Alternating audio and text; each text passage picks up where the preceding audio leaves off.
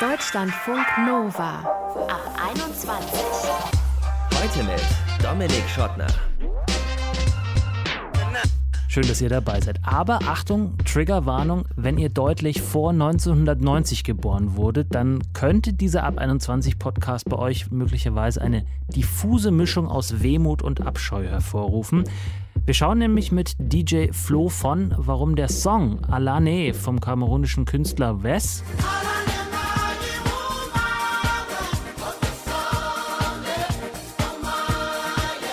heute in der Robin Schulz-Version so klingt.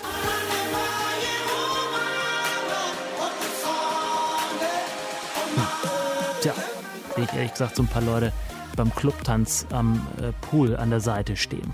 Wir werden aber auch klären mit der Modeprofessorin Antje Drinkut, wieso so viele Menschen in den abgelegten hässlichen Klamotten aus den 90ern rumrennen, obwohl sie, und ich glaube, da sind wir uns alle einig, nicht der Gipfel der Mode sind, sondern eher ihre Discount-Abteilung. Wir wollen aber starten mit ganz viel Gefühl, weil die 90er können ja eben auch diese großen Emotionen hervorrufen, besonders wenn man wie ich da groß geworden ist und sich aber auch mit Grauen an die eigenen Fehltritte erinnert in Sachen Mode. Maren Ziegler hat mit drei Kolleginnen über dieses Jahrzehnt ein Buch geschrieben. Wir Kinder der 90er, alles, was wir damals liebten und was uns heute peinlich ist. Was das ist, das möchte ich jetzt mit Maren klären. Hi. Hallo, freut mich. Skater Girl mit Rucksack und Lippenpiercing oder Buffalo, Plateauschuhe und Bauch frei auf dem Kinderrave? Wo standest du? Ich befürchte eher bei dem Letzteren. Also Buffalos durfte ich nicht haben. Jetzt in meinem Leidwesen hätte ich super gerne gehabt, war meinen Eltern aber zu teuer. Deswegen hatte ich die nicht, aber tatsächlich ähm, die ähnlichen, die, die Fake Buffalos quasi hatte ich. Die Fake. Was haben die gekostet? Die Buffalos, ähm, ja. tatsächlich haben die 180 äh, D-Mark damals gekostet. Also das äh, war ich selber sehr erstaunt, habe ich dann rausgefunden bei der Recherche. Ich habe tatsächlich so eine ganz alte Bravo-Seite gefunden, wo die vorgestellt wurden. Sowas gibt's online noch. Und mhm. ähm, 180 D-Mark habe ich gedacht, gut, da kann ich meine Eltern auch verstehen, wenn sie das dann nicht ausgeben wollten für ein paar Schuhe, wo man ja wieder rauswächst. Kleiner Spoiler, sie sind ja wieder da. Also ja. neu aufgelegt. Und sie sind auch nicht billig. Ich weiß nicht, wie viel sie jetzt kosten. 180 ich, Euro vielleicht? Ja, Keine wahrscheinlich. Ahnung. Eher so, eher so die Kante. Ähm, wie sah denn dann dein Kleidungsstil, abgesehen von den Schuhen aus in den 90ern? Also ganz groß war natürlich baufreie Tops, muss ich sagen. Ähm, auch das kommt ja irgendwie wieder, weiß nicht, ob, äh, ob gut oder schlecht. Also fand ich gut. Ähm, gerne auch kombiniert mit dem passenden Lidschatten. Also so hellblaues, bauchfreies Top mit hellblauem passenden Lidschatten. Und mhm. dazu dann äh, das, ähm, so ein Zackenhaarband hatte ich gerne und die berühmte Tattoo-Kette ähm, um den Hals und äh, genau irgendeine Jeans dazu. Und eben Warte. diese Fake Buffalos. Aha, ich kann mir das, ich kann mir das sehr gut vorstellen. Warst du damit untergleichen oder, mm, in deiner Clique, sahen die alle so aus? Ich würde sagen, ja. Also wie das damals so war, man wollte ja cool sein und so aussehen, wie alle aussehen. Und dann äh, bin ich da voll mitgeschwommen im Mainstream. Ähm, ja. Genau. Und jetzt hast du schon die Buffalos erwähnt, die du nicht haben durftest, weil zu teuer. Gab es noch was anderes, was dein, wo deine Eltern gesagt haben, so läufst du nicht rum, Kind? Ja, unglaublich. Ich hätte gerne so eine Miss 60 Hose gehabt. Das war damals total cool. Das war so die, die man hinten am Hintern zugemacht hat. Also die hatte so einen Reißverschluss am, am Hintern, den man dann ja. von hinten zumachte und so aufge, ja, so, so Nähte, die sichtbar waren. Und die hätte ich super gerne auch gehabt. In, in Schlag natürlich. Auch die äh, war meinen Eltern zu teuer, weshalb ich dann eben auf die H&M Jeans zurückgreifen musste. Notgedrungen. Ja, es ist heute anscheinend das, äh, heute die Ab 21 der Geständnisse. Ich stand ja mega auf Frauen in Miss 60 Hosen. Ne? Also, meine, also da. Äh, das fand ich ja ziemlich. Das sind so die, die so auf der Hüfte saßen, ne? Genau, genau. Ja. Die, wo man dann auch immer schön so die Unterhose hochziehen musste, damit man keinen Bauarbeiter Dekolleté bekam. Ja, genau. Okay, vielleicht ähm, haben deine Eltern einfach an deine, an deine Gesundheit gedacht, weil die Nieren lagen da ja blank dann an, an der Stelle, ne? Auf jeden Fall. Das war mit Sicherheit, äh, mit Sicherheit der Grund. Was findest du denn jetzt peinlich, wenn du an die 90er denkst? Oh je. Ähm, also ich weiß nicht so richtig peinlich. Ja gut, also dieses Zackenhabern muss ich sagen, das sah schon verboten aus. Da sind auch vorne immer so kleine Härchen rausgezwitscht, so dass man dann so ein bisschen aussah wie so einer von den kleinen Strolchen, immer so Haare so abgestanden haben vorne. Das war schon, das war schon schlimm. Wie gesagt, der hellblaue Lidschatten, also die Fotos gucke ich mir auch nicht so gerne an, aber alles in allem denke ich eigentlich ganz gerne auch an die 90er zurück und es war schon auch eine schöne Zeit. Von daher, ja, ist äh, mit einem Augenzwinkern gedacht. Witzig, dass du die Fotos ansprichst. Ich habe das Gefühl, wenn man die Fotos aus den 90ern anschaut, ist man auch ein Stück weit in der Gegenwart, wenn man sich Instagram-Fotos anschaut. Die Optik kommt ja wieder. Also die, ähm, die Kompaktkameras von damals, äh, die sind ja jetzt auch gerade wieder mega angesagt. Ähm, wie findest du das, dass die 90er jetzt mit so großer Wucht wieder da sind? Ähm, spannend, glaube ich, weil man ja doch recht weit davon entfernt ist oder man fühlt sich manchmal auch ein bisschen alt, muss ich zugeben, weil es so das erste Jahrzehnt ist, was man live miterlebt hat oder sich erinnern kann und plötzlich äh, merkt man, okay, das kommt jetzt wieder.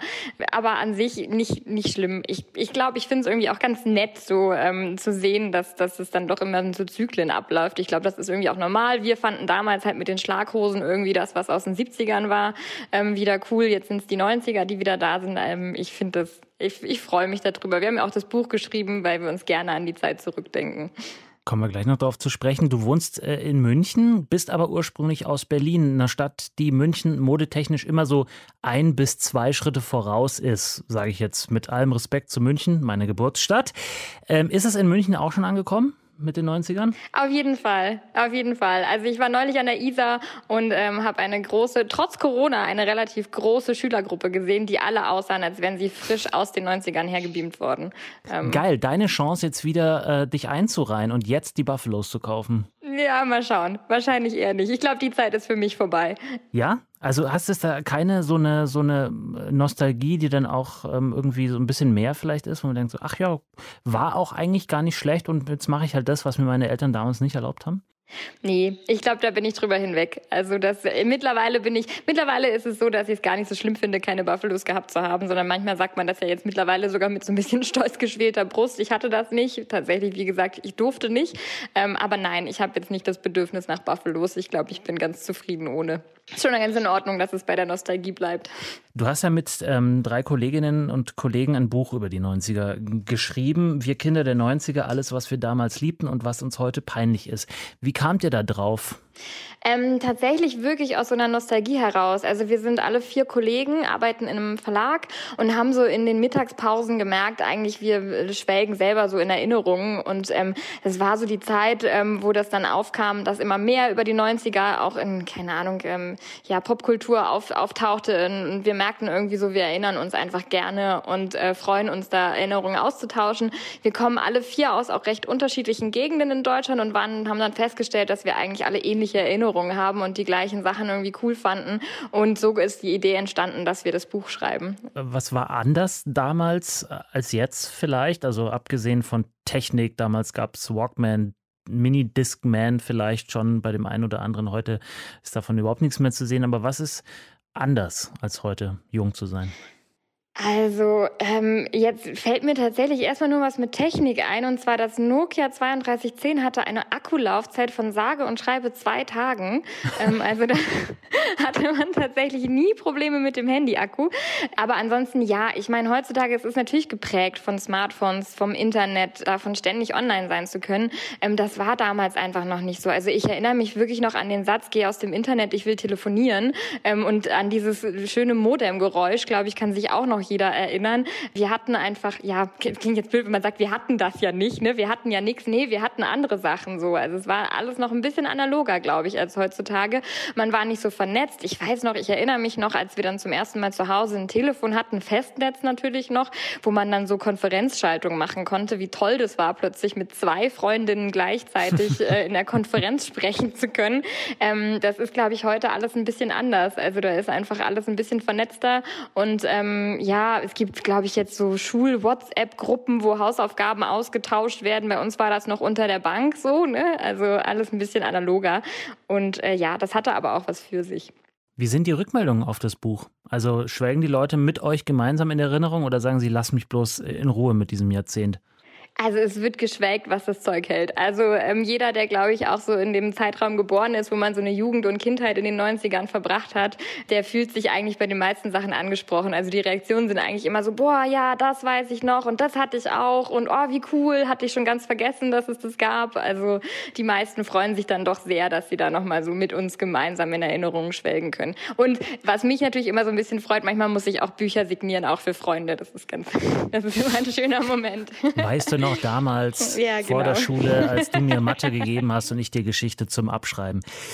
Was kommt als nächstes äh, aus deiner Sicht? Ich meine, du hast dich jetzt intensiv mit den 90ern beschäftigt. Äh, die Nullerjahre wären dann, wenn man in so Zeitabschnitten denkt, ja als nächstes dran. Wahrscheinlich. Also keine Ahnung, eine Zauberkugel habe ich auch nicht, aber ich könnte mir tatsächlich vorstellen, dass es irgendwann jetzt losgeht, dass dann die Nullerjahre ähm, ja abgearbeitet werden. Und ähm, ich glaube, wahrscheinlich ist es absehbar, dass das irgendwann auch wiederkommt. Wobei, wer weiß, vielleicht ist es jetzt auch ein ganz anderes Jahrzehnt. Ich meine, es gab auch die 20er Jahre Partys dann zwischendrin. Also mal schauen, welches Jahrzehnt, ähm, auf welches Jahrzehnt sich als nächstes gestürzt wird. Und wenn es die Nullerjahre sind, würde dich das ähm, auch erfreuen oder ist das einfach ein Jahrzehnt, wo du keine so äh, emotionale Verbindung zu hast wie zu den 90ern, weil du da eben schon eine junge, erwachsene Frau warst?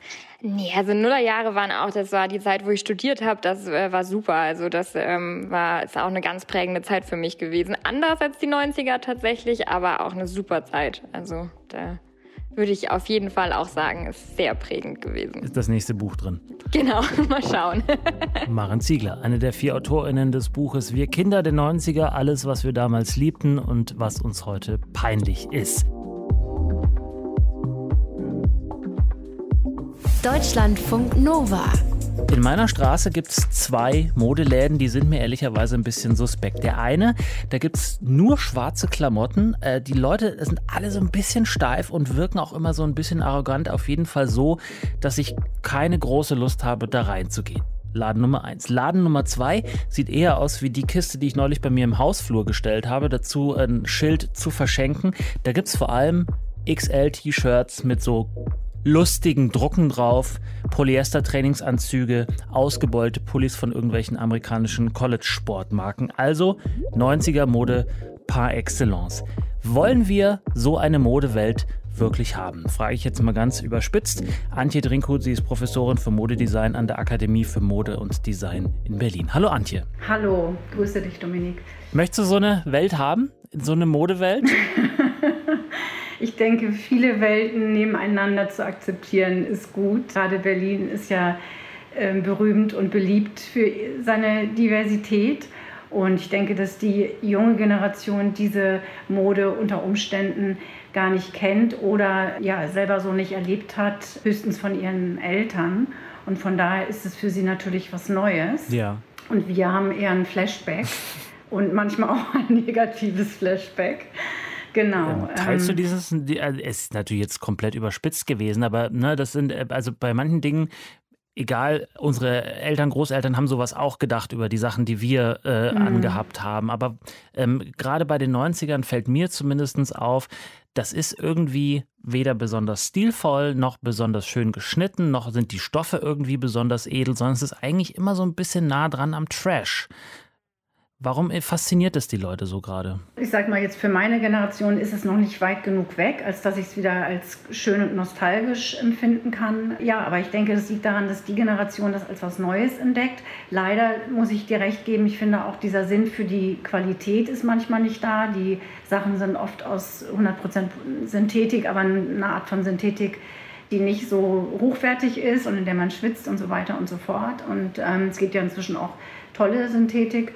Ich denke mir, Vintage ist allgemein im Trend und das hat zum einen den Grund, dass Fast Fashion auch sehr in Verruf geraten ist. Die junge Generation ist sehr politisch, was ich auch sehr gut finde. Also ganz kurz, den Begriff müssen wir vielleicht ganz kurz erklären. Fast Fashion, also wenn man zu einschlägigen Ketten geht, wo ein T-Shirt 2 Euro kostet und nach genau. zwei Wochen wieder im Mülleimer landet. Genau, da weiß man einfach, das kann nicht unter guten Bedingungen produziert worden sein und auch nicht hochwertig sein.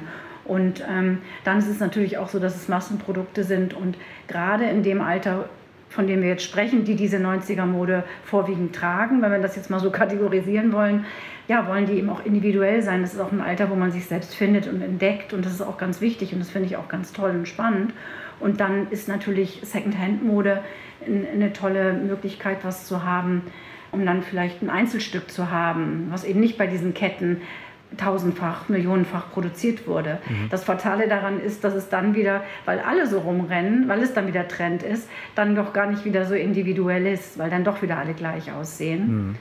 Und ich denke aber, es hat auch was damit zu tun, gerade in Berlin, ist es sehr geprägt von dem, von dem Nachtleben und ähm, ich sage jetzt mal so Berghain als ein Stichwort. Ähm, und es gibt ja, im Moment könnte ich zwei, drei Modelabels nennen, die auch da ihre Inspirationen finden oder gefunden haben und das auch international verbreiten. Ja. Also es ist nicht nur auf dieser die Kids in Neukölln, die sich die Vintage-Klamotten kaufen, sondern es ist auch, geht auch wieder dann in die High-Fashion rein. Das ist ganz interessant. Also es geht von unten nach oben in dem Fall. Ja, wollte ich gerade sagen, ich habe neulich auf dem Campingplatz äh, einen Typen äh, getroffen, der mit einem super, also mit einem quasi dem Äquivalent zu einem Fast-Fashion-T-Shirt, so ein Zelt hatte der, das er am nächsten Tag wahrscheinlich wieder weggedonnert hat, aber ein 500 Euro Balenciaga-T-Shirt und dazu sündhaft teure Adiletten. Das fand ich ziemlich spannend, weil das irgendwie so ein so eine Verbindung von super sündhaft teuer und super billig ähm, gebracht hat. Mhm. Was, also kann man da irgendeine Aussage drin sehen oder ist das einfach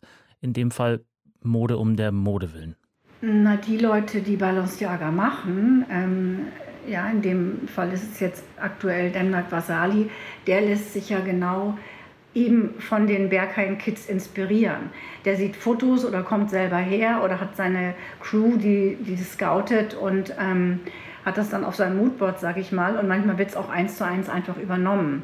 Also das, das meinte ich ja mit dieser Bewegung, was man in der Trendforschung auch, ähm, das nennt man ja Trickle-Down oder Bubble-Up-Prinzip. Ne? Ob es jetzt von oben nach unten oder unten nach oben. Aber ich finde, so, so streng ist das heute gar nicht mehr. Mhm. Das geht alles ineinander über. Ja. Aber die Designer gucken sich ja auch die Kids an und die Fotos an und dann kommt es auf den Laufsteg. Und ich denke mal, dass jemand jetzt zu Corona-Zeiten auch Camping macht, der eben Balenciaga-T-Shirts trägt. Ja? ja? also es hat ja nichts mit einer Klientel oder so zu tun.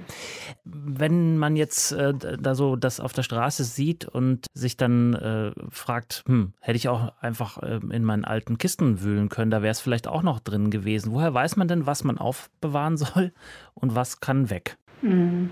Ich denke, man kann nicht alles aufbewahren, es sei denn, man hat riesige Keller und wozu, ja. Also das ist, ähm, das ist ja auch das Spannende, ähm, sonst wäre die Mode auch langweilig und Trends sind ja auch so ein bisschen unberechenbar. Das ist eben auch toll daran. Es hat immer so ein bisschen was Mysteriöses. Es gibt Sachen, die kann man ein bisschen vorhersehen und die, die lassen sich auch analysieren, auch wissenschaftlich belegen und so weiter. Aber ich denke mir, vieles passiert da eben auch. Da gibt es so unglaubliche Dynamiken.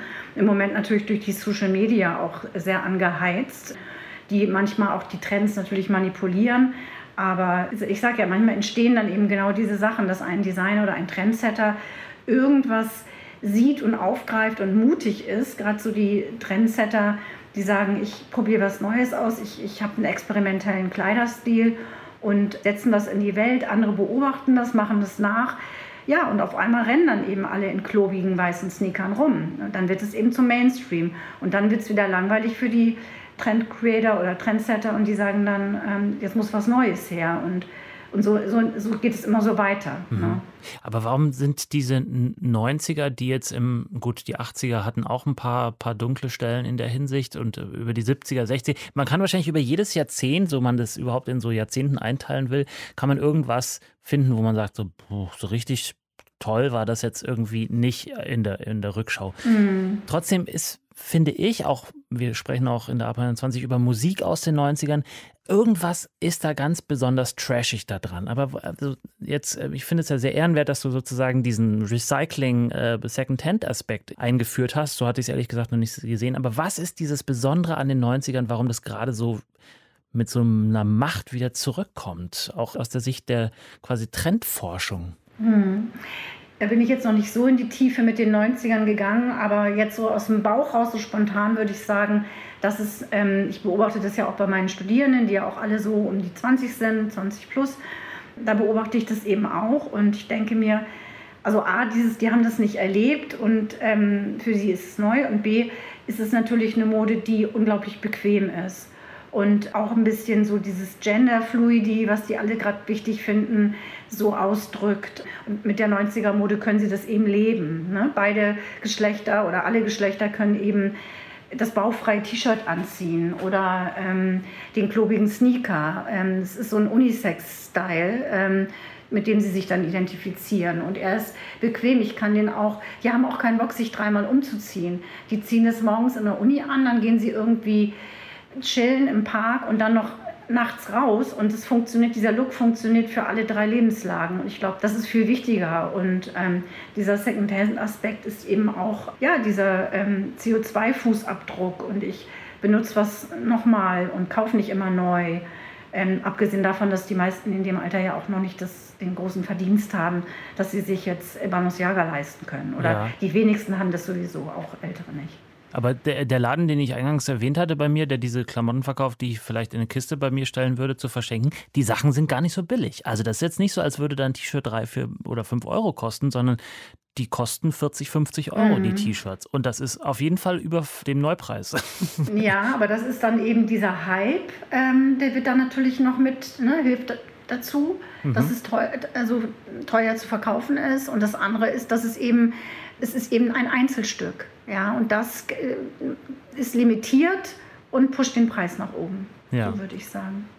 Lass uns ganz kurz zum Abschluss noch in die Zukunft schauen, ähm, damit die Leute, die jetzt gerade vielleicht einen verspäteten Frühjahrsputz machen bei sich im Schrank, den dritten in der Corona-Zeit vielleicht jetzt, ähm, wissen, was sie drin lassen können und was ähm, getrost weg kann. Also, welcher Trend kommt als nächstes? Sind die mhm. Nullerjahre dran oder bleibt es noch eine Weile bei den 90ern? Na, ich glaube, es geht um ganz andere Themen gerade und gar nicht um eine ähm, Wiederholung von einem Jahrzehnt. Ich denke im Moment, die Corona-Krise hat die Konsumgewohnheiten auch, ähm, hat Einfluss darauf äh, genommen. Und ich glaube, dass es eben um Qualität auch geht, also weniger um, um so Impulskäufe und so Klassiker. Es geht um, um Wertigkeit. Es geht um, es ist eine Tendenz, wenn man so eine Wertschätzung für die Natur wieder hat, zum Handwerk, sich nach draußen sehen. Also Outdoor ist auf alle Fälle ein Trend. Die Leute wollen wieder raus.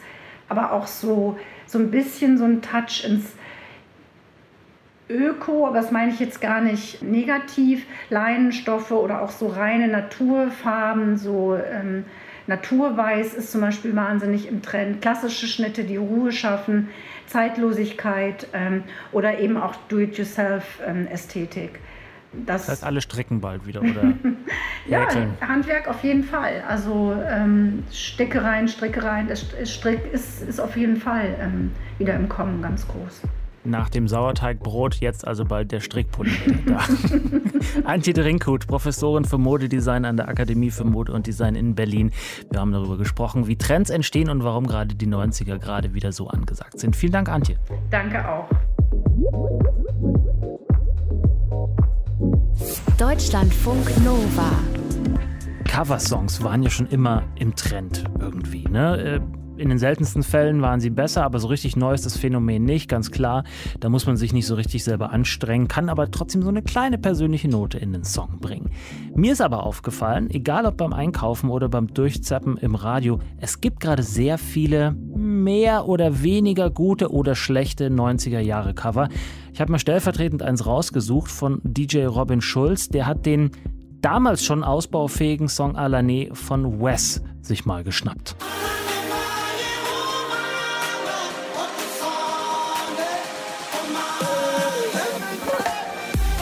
Robin Schulz und Wes mit Alani. Warum aber boomen gerade solche Cover von 90er-Jahre-Songs so? Das habe ich einen gefragt, der sich mit Musik bestens auskennt, den DJ und Produzenten DJ Flo von aus dem Saarland und wollte von ihm wissen, was er von solchen Coversongs hält.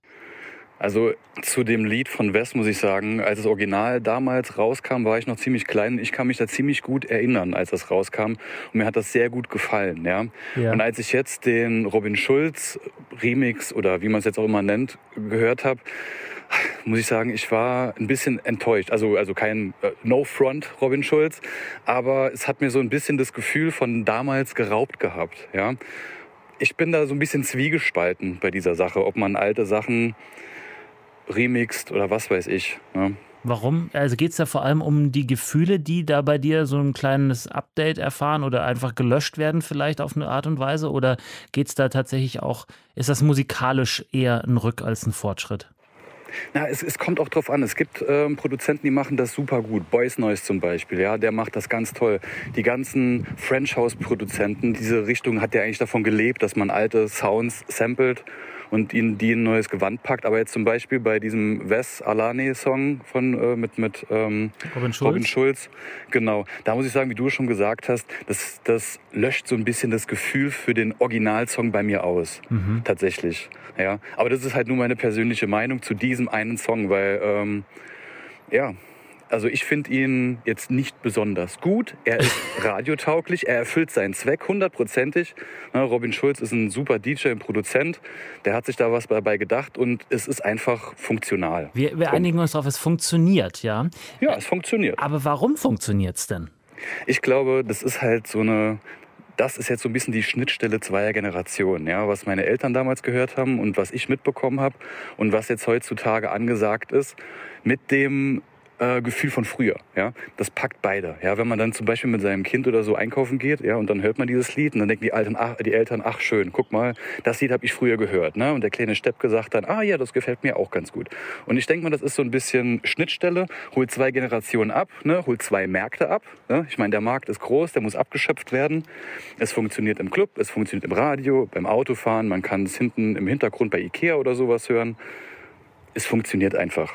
Ja, aber ähm, was mich an dem Produktionsprozess interessieren würde, ich meine, es gibt schon unfassbar viel Musik. Alleine, also wahrscheinlich die Festplatten bei uns allen quillen über. Ja. Braucht man gar nicht mehr, weil Spotify quillt auch über.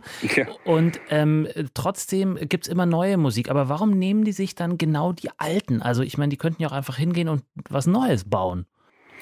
Ja, aber etwas Neues zu bauen, das bedarf Zeit. Ja? Und etwas Neues zu bauen, das ist die Arbeit von, von unbekannteren äh, Produzenten oder von ganz großen Produzenten. Ja, wir als kleinere Produzenten, die kein mega ähm, großes Management im Rücken haben, wir dürfen uns ja gar nicht an diesen Seiten Sachen bedienen. Sonst haben wir direkt nachher eine Unterlassungsklage am Hals. Wir können das höchstens als Free Download oder als Bootleg dann raushauen. Und tatsächlich müssen wir uns, glaube ich, mehr Gedanken machen, dass wir etwas in Anführungsstrichen Neues erschaffen. Was Neues kannst du halt nicht mehr erschaffen. Jede Note wurde gespielt, ne? jede Melodie wurde schon fünfmal ähm, erfunden. Ja. Ähm, man muss halt nur gucken, dass es ein bisschen anders klingt. Ja, dass man vielleicht andere Sounds äh, benutzt und so weiter. Hm. Es ist ja auch schon auch auffällig, dass jetzt, wenn es jetzt nicht Remixe sind oder wirklich straighte Cover sind, ähm, das gibt es ja auch einfach sozusagen in einem leicht anderen Gewand, ähm, dass doch sich ganz deutlich inspiriert wird ja. aus der ja. Zeit. Ne? Also da ganz viel, eine Weile war es ganz viel Synthi-Kram, der gekommen war und jetzt habe ich den Eindruck, die 90er sind auch so, was die Instrumentierung angeht, wieder voll da. Ähm, warum kommen solche, warum kommt ausgerechnet dieses schlimmste aller musikalischen Jahrzehnte wieder, aus deiner Sicht? ähm, weil es schon mal funktioniert hat. Und ich glaube, es liegt lang genug zurück, damit man es einfach nochmal versuchen kann. Es hat damals funktioniert, warum soll es jetzt nicht auch nochmal funktionieren? Okay. Ich meine, was hat man denn heutzutage zu verlieren? Man muss keine äh, 100.000 CDs mehr pressen oder Platten pressen. Ähm, man haut es auf Spotify raus. Man hat keine großartigen Ausgaben mehr. Und auf jeden Fall hat es mal keine finanziellen äh, Risiken, denke ich mal. Ne? Alleine ja. durch Spotify, durch Streaming. Ich meine, was kostet es denn heutzutage noch, was äh, zu streamen? Nichts. Ja. Lass uns auf dich und dein Auflegen schauen. Du machst nicht nur Musik, du legst ja auch auf. Wenn du das tust, legst du dann so eine Musik auch auf, wie wir sie ähm, eingangs gehört haben? Nee, gar nicht. Also das ist nicht wirklich mein Stil, sag ich mal. Ich lege eher Tech House auf. Auch nicht zu später Stunde? Nee, gar nicht, um Gottes Willen. Natürlich kommen immer wieder mal Leute und, und äh, sagen, hast du den, hast du den Track, hast du den Track. Aber ich bin da noch so ein DJ, der halt äh, sich nicht wie eine Spotify-Playlist versteht. Und wir äh, in unseren Clubs, wo wir spielen, ist das halt auch nicht so, sondern wir werden halt wegen unserem Sound gebucht und ähm, nehmen halt so den die Raver, sag ich mal, auf eine Reise mit uns mit. Ja, und es ist halt dann schön, wenn die sich auf uns einlassen und wir halt uns auf dieses Publikum einlassen und dass das Ganze so eine Symbiose ergibt. Aber trotzdem, es funktioniert ja irre gut. Ich erinnere mich ähm, äh, an die Partys, wo ich auch aufgelegt habe. Die sind immer dann richtig nach vorne gegangen, wenn die Leute auf einmal ähm, das erfüllt bekommen haben, ein oder zweimal und dann irgendwelche 90er-Sachen, Bravo-Hits rauf und runtergelaufen genau. sind. Bist du nicht ein bisschen neidisch drauf? Weil da flippen ja alle komplett aus, habe ich den Eindruck. Ja, was heißt neidisch? Äh, manchmal denke ich mir, ja, natürlich, ich könnte es doch auch so machen. Das wäre ja viel einfacher. Ich hole mir ja. einfach das, was immer funktioniert hat. Ja, aber das ist nicht so mein, mein Style. Also ich, ähm, ich muss sagen, die, die Musikart, die ich so spiele, so Tech House, Bass House, da gibt es auch viele kleine Sample-Schnipsel von schon ähm, bekannten Liedern. Ne? Aber mhm. da dreht sich halt mehr so um den, um den frühen Hip-Hop-Bereich, ja, wo dann zum Beispiel mal von Wu-Tang Clan was mit reingespielt wird, was aber nochmal eine ganz andere Zielgruppe abholt als ähm, Alani ne, von West. Mhm. Und das ist halt eher so die Musik, die mir mehr zusagt. Okay, ich würde wahrscheinlich auch eher bei dir tanzen als auf ja, der auf der neuerlichen äh, Bravo Hits äh, 37.000 Party. Ja. Da gibt es ja schon unfassbar, ich glaube, drei, bei dreistellig sind die inzwischen, glaube ja. ich. Ne, ja. Habe ich gehört, habe ich gehört. Ähm, äh, bei, No Ghost, der letzte, die letzte Frage, die ich dir gerne stellen würde, ist sozusagen, um den Deckel drauf zu machen, was ist der Song, den du nie wieder auflegen möchtest? Losing It von Fischer. I'm losing it. Död. Und dann geht halt die Bass. ich, kennt jeder. Kennt jeder. Kennt jeder. Mein absoluter Hasssong ist ja Summer of 69 von Brian Adams. Ja, okay. Da, ja, da ja, muss ich immer sofort rausgehen. Wir hören jetzt die aktuelle EP von dir, ähm, damit wir auch wissen, was du für eine ähm, Musik machst. Vielen Dank, Flo. Ja, danke auch für deine Zeit und ähm, vor allem, dass du gut durch die äh, Pandemie kommst, weil ähm, ist wahrscheinlich gerade ja. ein bisschen schlecht mit Auflegen, ne? Ja, ist Ebbe. Also da ist nicht mehr viel. Wird auch dieses Jahr nicht viel passieren, aber es wird wieder kommen. Vielleicht musst du einen 90er-Jahre-Track remixen. Vielleicht, ja. Abiball spiele ich bis jetzt, äh, ab jetzt wieder dann oder sowas. Ne? Gut, der Humor, den Humor hast du auf jeden Fall nicht aufgegeben. Danke dir. Ach Quatsch. Danke dir auch. Und das war der Ab 21 Podcast Back to 90s, warum wir Trash gerade so feiern. Eure Kritik, eure Anregung, aber vielleicht auch eure Lieblingslieder aus den 90ern könnt ihr uns gerne schicken per Mail an mail@deutschlandfunknova.de oder per Sprach- oder Textnachricht bei WhatsApp 0160 91 36 08 52. Am Mikro war für euch Dominik Schottner. Vielen Dank fürs Zuhören. Bleibt geschmeidig und bleibt gesund. Ciao. Deutschlandfunk Nova ab 21. 21. Montags bis freitags ab 21 Uhr und auf deutschlandfunknova.de.